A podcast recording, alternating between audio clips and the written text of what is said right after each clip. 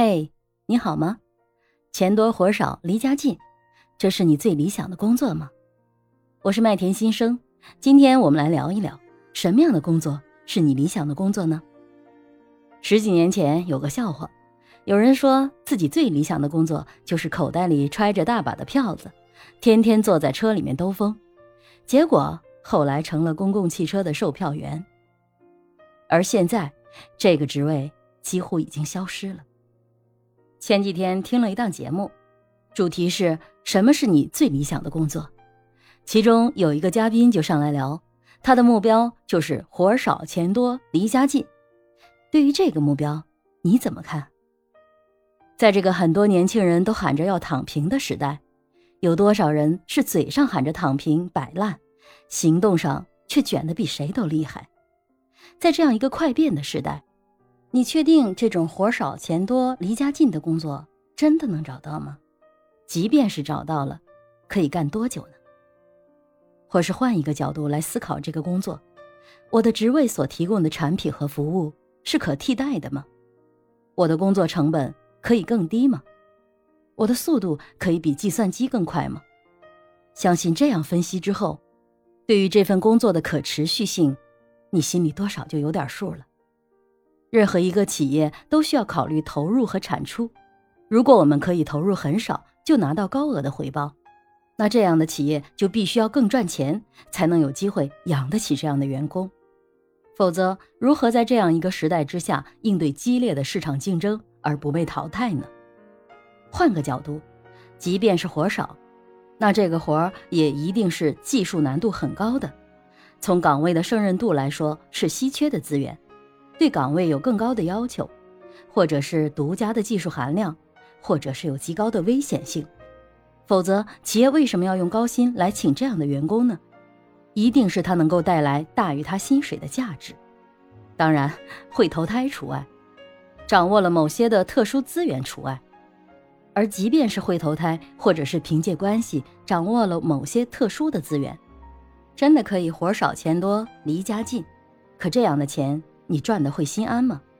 又真的能长久吗？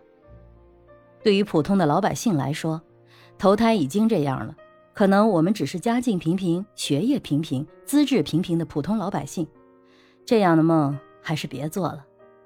与其想要一份高薪的工作，不如想想怎么样找一份更有前景的工作。首先，随着人工智能的发展，未来的很多职业可能会面临着被机器人替代的风险。所以在择业的时候，一定要考虑这个岗位未来被人工智能可替代的可能性有多少，不要让自己误打误撞进了一份夕阳产业，会浪费自己的很多时间，而且积累的经验也未必能够在未来自己的事业上成功的助力。其次，挑选有行业前景的赛道，或者是挑选有高附加价值、未来成长可能性也更高的岗位。在《全新思维》一书中。作者介绍了未来不太可能被机器快速取代的岗位特征，那就是具有设计感、娱乐感、意义感的岗位。更多未来的创造性的工作需要共情力、故事力、交响力等能力。最后，不要太过于看重眼前的利益，不仅仅去看当下这份职位的薪水，更要看重这个职业未来的发展空间和个人的学习成长空间。我们个人的能力有没有机会随着工作经验的增长而增长，甚至是几何倍数的增长？如果长期从事单一的重复性工作，在未来这样的工作即便还没有被机器所替代，那即使他目前的薪水还可以，但是从长远角度来说，其职位的上升空间也是非常有限的。当然了，还有一个传说中最赚钱的岗位——做老板。可是自己创业要面临的风险更多，无论是盈利模式本身的试错需要投入的成本，还是客户、资金、供应、员工管理方方面面的工作，即便百般付出，成功的也只是金字塔顶端的少数。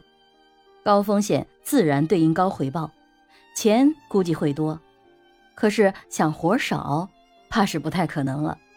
离家近这个就更难说了。一旦创业就是 all in 状态，家在哪儿？不就是公司吗？好吧，那也确定是离家挺近的了。所以活少钱多离家近，这固然是一个美好的愿望。但我们每一个普通人，只有脚踏实地，选好赛道，专注本职的岗位，并在伴随企业的成长，也不断学习和成长，让自己越来越值钱，才能在职场中立于不败之地。脚踏实地，仰望星空，愿你可以找到理想的工作，活成自己想成为的那个人。你的理想工作是什么样的呢？留言给我吧。我是麦田新生。关注我，收听更多的成长话题吧。